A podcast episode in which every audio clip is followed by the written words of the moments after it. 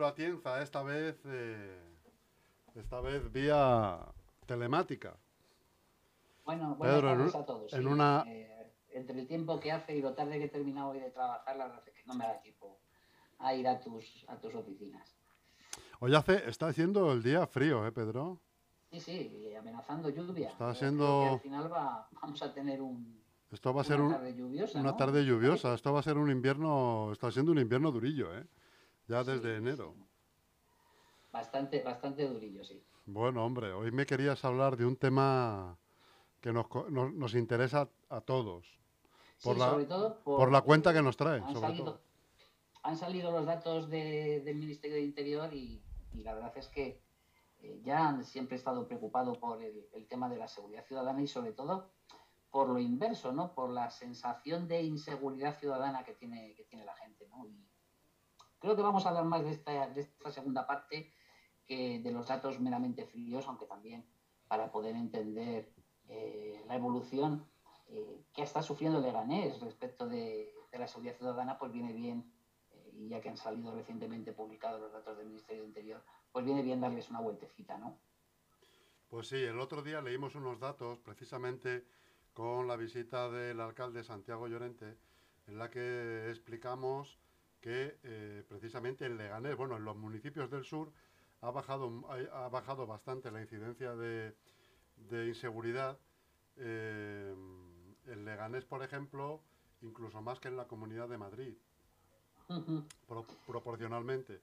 También debido a que efectivamente pues, ha habido unos meses de confinamiento eh, con toques de queda posteriormente, donde se reduce bastante pues, los peligros adyacentes. ¿no? Pues sí. Eh, no obstante, es cierto que seguimos siendo la segunda ciudad de la región, al margen de la capital, donde con carácter global se cometieron más delitos, ¿no? Y esto yo creo que hay, que reseñarlo, ¿no? Es decir, porque eh, este dato, el aparecer como la segunda región con más delitos, aunque eh, si luego lo pormenorizamos un poco veremos que son delitos habituales, vamos a, decirlo así, eh, pues entenderemos que, que seguimos siendo eh, la Comunidad de Madrid una de las regiones más seguras del mundo, ¿no? Pero es verdad que esa sensación de eh, inseguridad está creciendo precisamente debido a, a la elevación de los datos año tras año, aunque este año efectivamente yo creo que tiene, mu- tiene mucho que ver el tercer y el cuarto trimestre que hemos estado prácticamente encerrados en casa, y por lo que han se ha reducido drásticamente el número de delitos. En Leganés, eh, por dar la cifra exacta, las infracciones eh, durante todo el año 2020 se han reducido un 16,7%. Eso es, esas son las cifras que dimos el otro día y a la conclusión que se llegaba era un poco pues a la misma que tú has llegado. Eh, habida cuenta de los confinamientos que ha habido, pues claro, todo eso baja mucho. Lo normal es que baje todos los años entre un 2 y un 3%, no tantísimo como este año. Pero bueno, dicho esto, es verdad que eh, en Leganés, que es la parte que nos ocupa, de repente, como tú bien sabes, eh, que eres una persona informada, hay rachas de, de atracos, de asaltos. ¿eh? Hace poco hemos vivido pues atracos en la zona de Poza del Agua, ahora también tan de moda, a, a los chalets con gente dentro.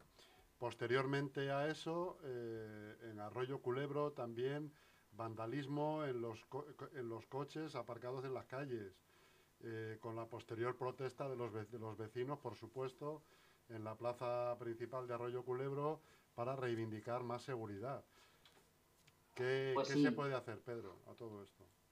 Pues, pues sí, es verdad que los datos que han salido publicados son los de 2020, pero todo apunta que el primer trimestre del 2021 eh, parece que va a repuntar un poquito ese tipo de delitos y tú lo has definido muy bien, porque so- son por rachas, o sea, son, eh, por desgracia, eh, esto viene acompañado de unas rachas en determinadas zonas concretas. Recuerdo yo hace muchísimos años que hubo un boom de robos de bicicletas en trasteros. Sí. Y era porque un grupo determinado se dedicaba precisamente a robar eso, eh, bicicletas cuanto más caras mejor eh, de los trasteros para luego venderlas despiezadas. Pero, y es verdad que si tienes la mala suerte de que te toque, pues eh, evidentemente maldecirás y, esperarás y denunciarás de que haya más policía en la calle, ¿no?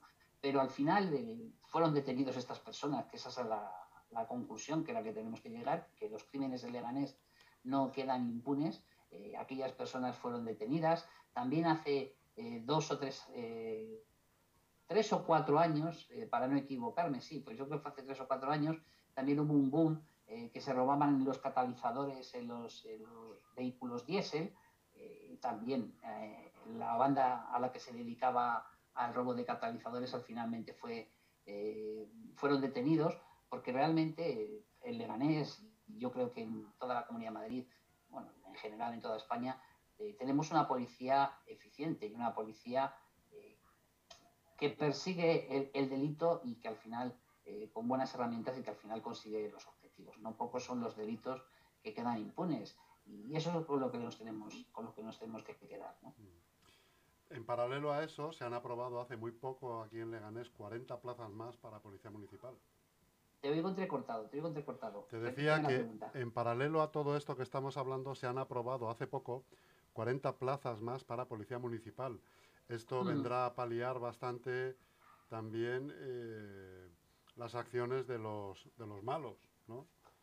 Habrá más pues patrullas, habrá más medios. Por, lo menos tendremos más presencia de policía local en la calle.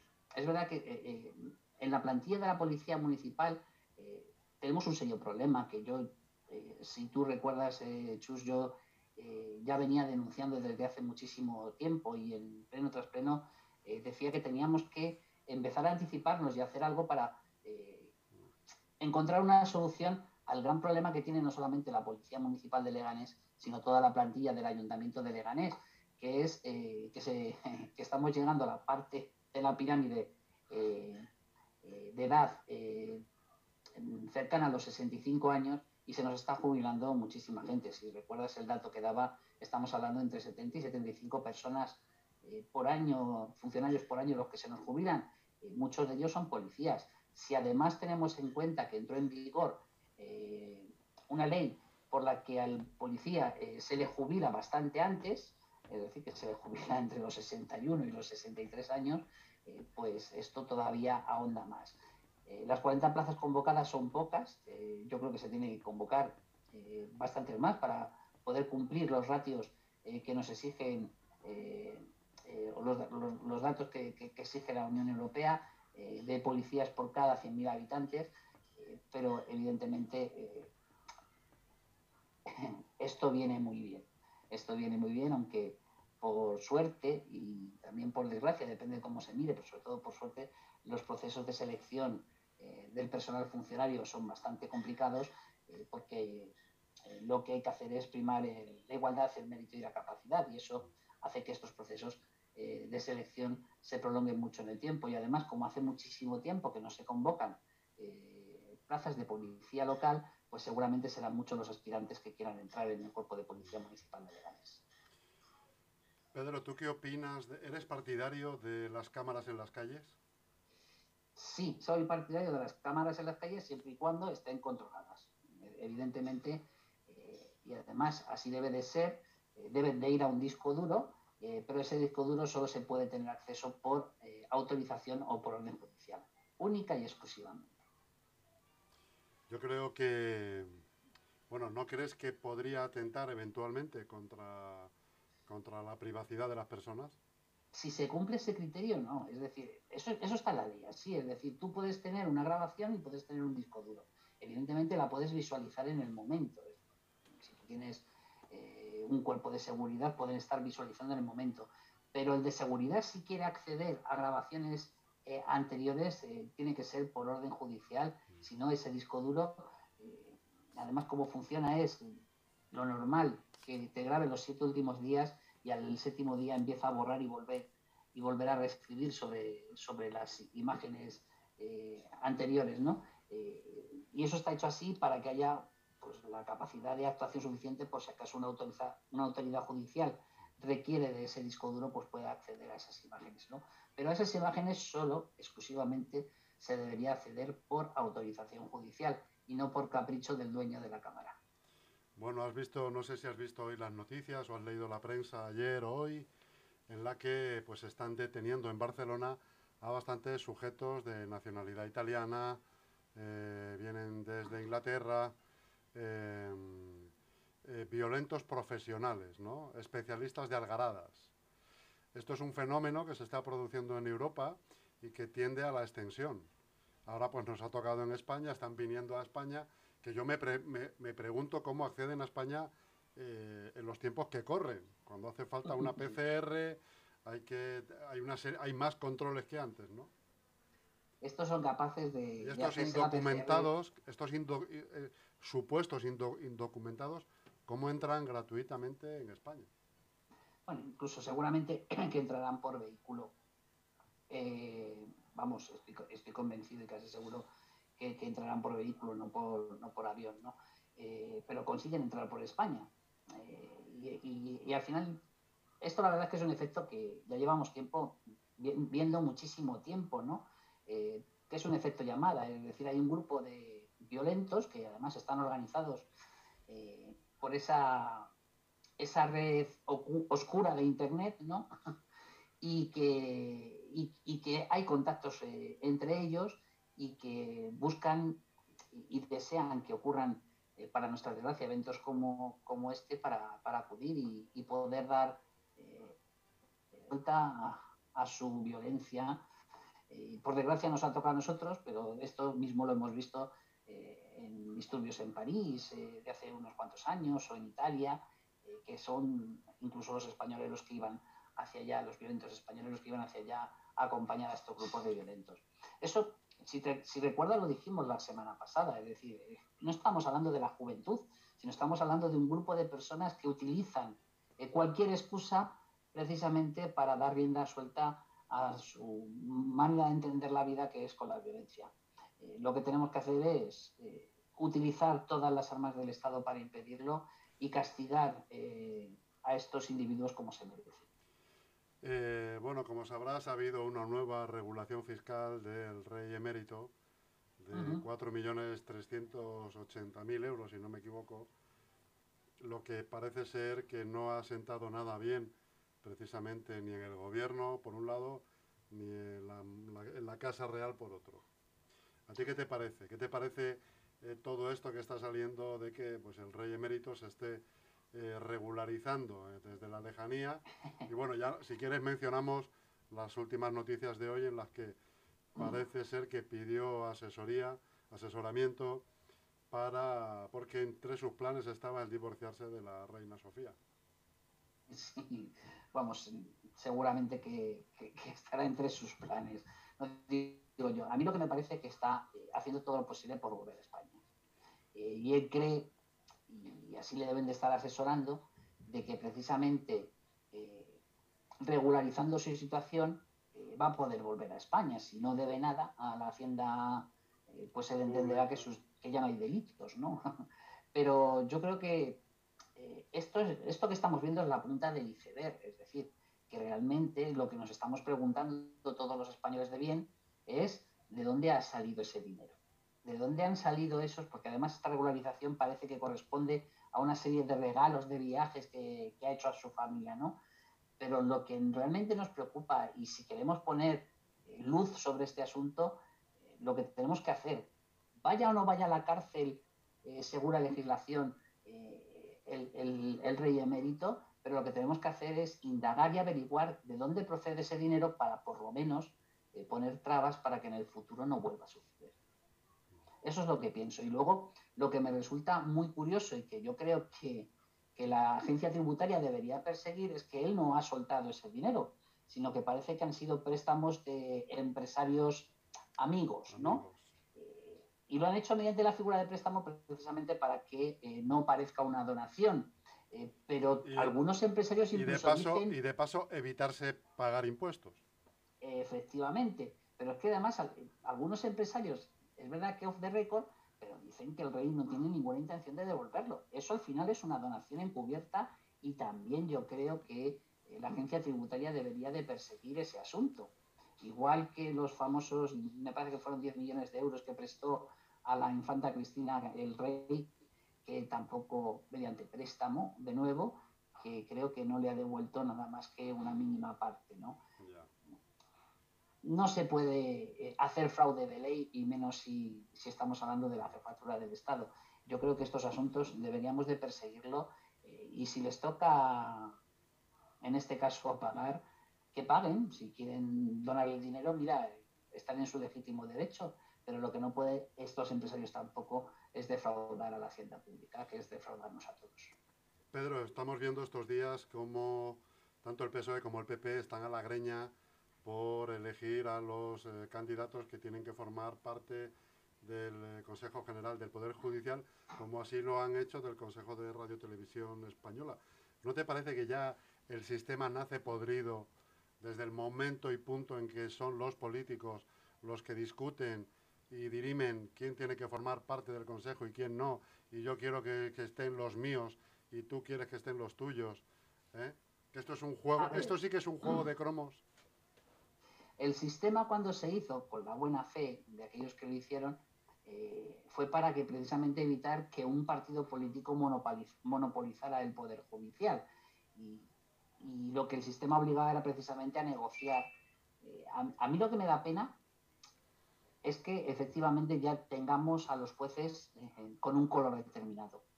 A mí eso es lo que me da realmente pena, es decir, que ya tenemos eh, muy localizados quiénes son los jueces progresistas y quiénes son los jueces conservadores, qué jueces son afines a, un determinado partido político o qué jueces son afines a, un a, otro, a otro partido político, ¿no? Pero ¿cuál es, yo pregunto, pero cuál es la solución? ¿Dejar a los propios jueces elegirse entre ellos mismos? A lo mejor es la mejor. ¿Tú piensas que es la mejor? Yo pienso que pasaría exactamente lo mismo. Es decir, eh, porque, eh, eh, como acabo de decir, estos jueces tienen pinta de, o los jueces, no con carácter general, pero aquellos que aspiran a estos puestos, parece que tienen pinta de tener demasiadas afinidades, independientemente del partido ¿no? es muy difícil conseguir esa independencia judicial. Yo abogo a la mayor, es decir, al final esto es un poder más, es el poder judicial. Yo incluso dejaría, eh, estoy siendo demagogo, de acuerdo, pero también para abrir esta, esta discusión, pero yo incluso dejaría, como pasa en Estados Unidos, que seamos los propios ciudadanos y ciudadanas los que elijamos a nuestros jueces, eh, no a los que nos juzgan, sino a aquellos que van a dirigir eh, estos órganos judiciales, ¿no? Sería mucho más legítimo y mucho más lógico y ya no estaría al albur de, de los partidos políticos porque quizás la ciudadanía premiáramos más la independencia eh, que los propios diputados y senadores, ¿no? ¿Por qué crees, Pedro, que la ministra de Economía tumba una tras otra las propuestas de Podemos? Vamos a ver. Eh, yo creo y estoy convencido de que lo que plantean muchas veces eh, raya la legalidad vigente. Eh, suele pasar con aquellos partidos políticos que no tienen todavía mucha experiencia de gobierno. Yo se lo decía eh, justo antes de, me recuerdo a muchos concejales del Partido Popular cuando iban a entrar a gobernar el ayuntamiento de Leganés y luego también se lo he dicho a los actualmente concejales que están gobernando por Más Madrid le ganemos, que cuando uno está dentro las cosas se ven de una manera muy diferente y se ve lo que, lo que tú idealizas y se ve eh, con las herramientas legales que tienes y con, y con la administración que tú manejas, hasta dónde puedes llegar y a, qué velocidad puedes llegar. Eh, yo creo que es lo que está ocurriendo precisamente con las propuestas eh, que está planteando Unidas Podemos. Son buenas propuestas, pero no, no, se puede hacer el camino de prisa y corriendo, sino que a lo mejor hay que plantear unos pasos previos y ahí es donde Podemos debe de aprender para poder plantear las cosas.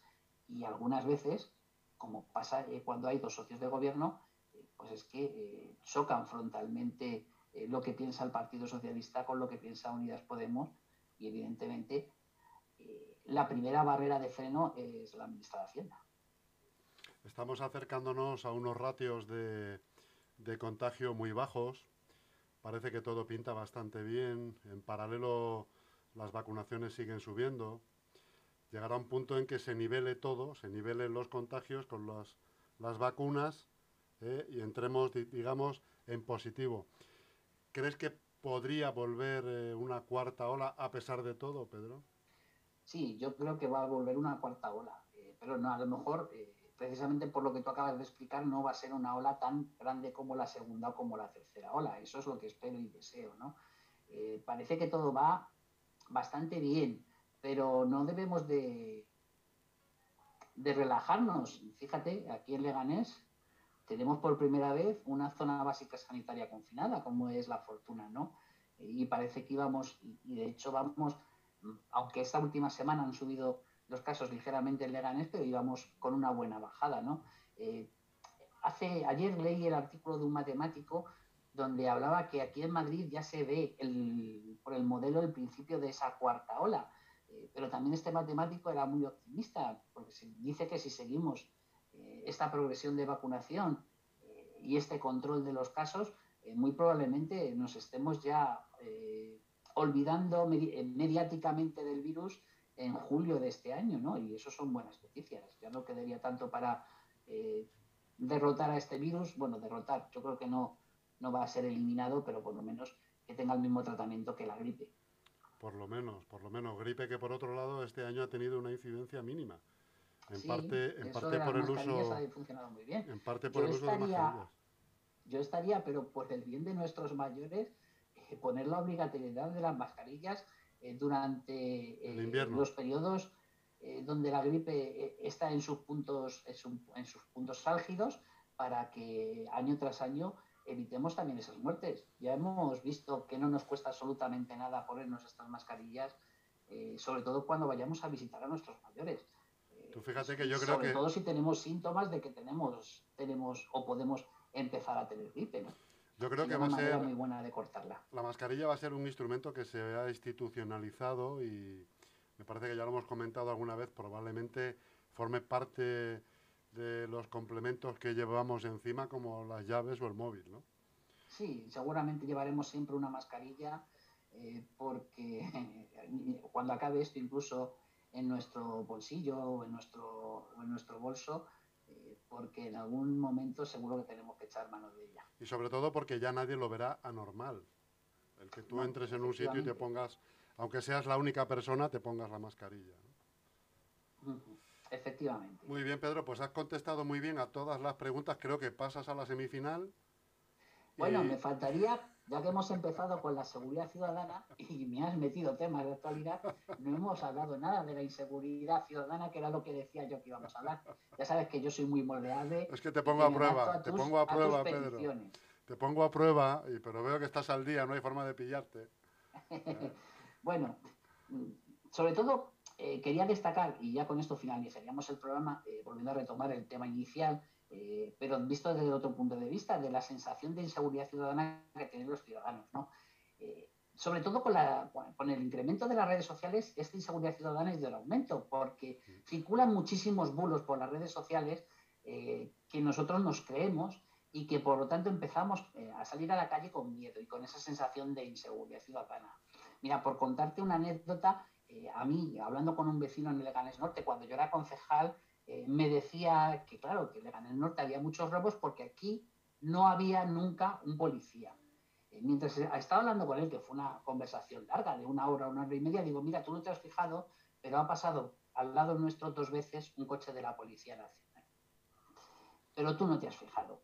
Que ese es nuestro problema también en, respecto de la petición de medios, que muchas veces lo que queremos es tener un policía en la calle y eso no hay eh, quien lo sostenga. Eh, por dar un dato, en Leganés la seguridad ciudadana nos cuesta 18 millones de euros al año, que es em, más de un 12-13% del, gasto real del ayuntamiento de, del Leganés. Es decir, eso es lo que nos estamos gastando todos los años en seguridad ciudadana y nos podemos gastar más Siempre digo que sí, pero también esos vecinos que quieren gastarse más, o esos partidos políticos que quieren gastarse más en seguridad ciudadana, tienen que decir dónde van a gastar menos. Eh, luego aquí en Leganés también hay determinados partidos políticos que les interesa alimentar esa inseguridad ciudadana.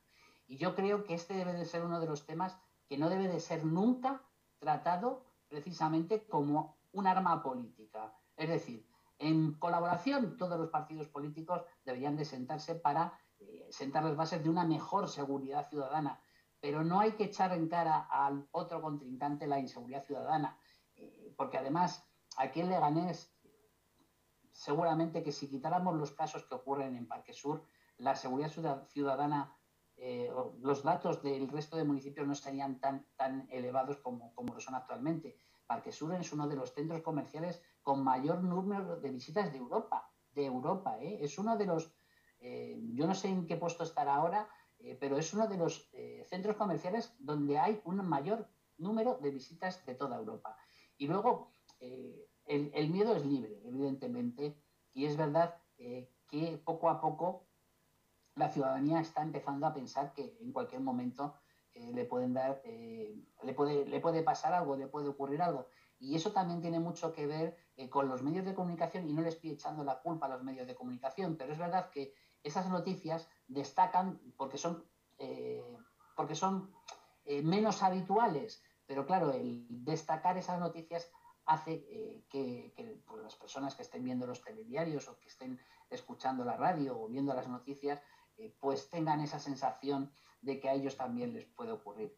Eh, contra la inseguridad ciudadana, la única manera de combatirlo es mediante educación y sobre todo eh, poniendo también eh, todas las administraciones públicas los medios necesarios al alcance para que ocurran un menor número de delitos y que la noticia sea la reducción de delitos y atrapar a esas bandas que están cometiendo robos o bueno, sí, robos, eh, sobre todo, eh, para que la gente tenga esa sensación de mayor seguridad ciudadana. Muy bien, don Pedro Atienza, hemos llegado al final eh, de la tarde contigo. como te he dicho, pasas a la final y te espero la semana que viene, amigo. De acuerdo, a ver si elegimos algún otro temilla que sea. Yo intentaré pillarte como siempre. De actualidad. Intentaré, intentaré pillarte como siempre. ¿eh? no me pillarás, no me pillarás. Yo lo primero que hago nada más levantarme es ver las noticias y nada más acostarme es volver a ver de nuevo las noticias. todo por escrito, todo hay que decirlo. A mí lo de verlas en televisión me cuesta y la radio prefiero escuchar eh, programas muchísimo, que me diviertan y que me entretengan. Muy bien, Pedro, amigo, pues un saludo y hasta la semana que viene. Hasta la semana que viene, muchas gracias. Adiós, Pedro. Chao.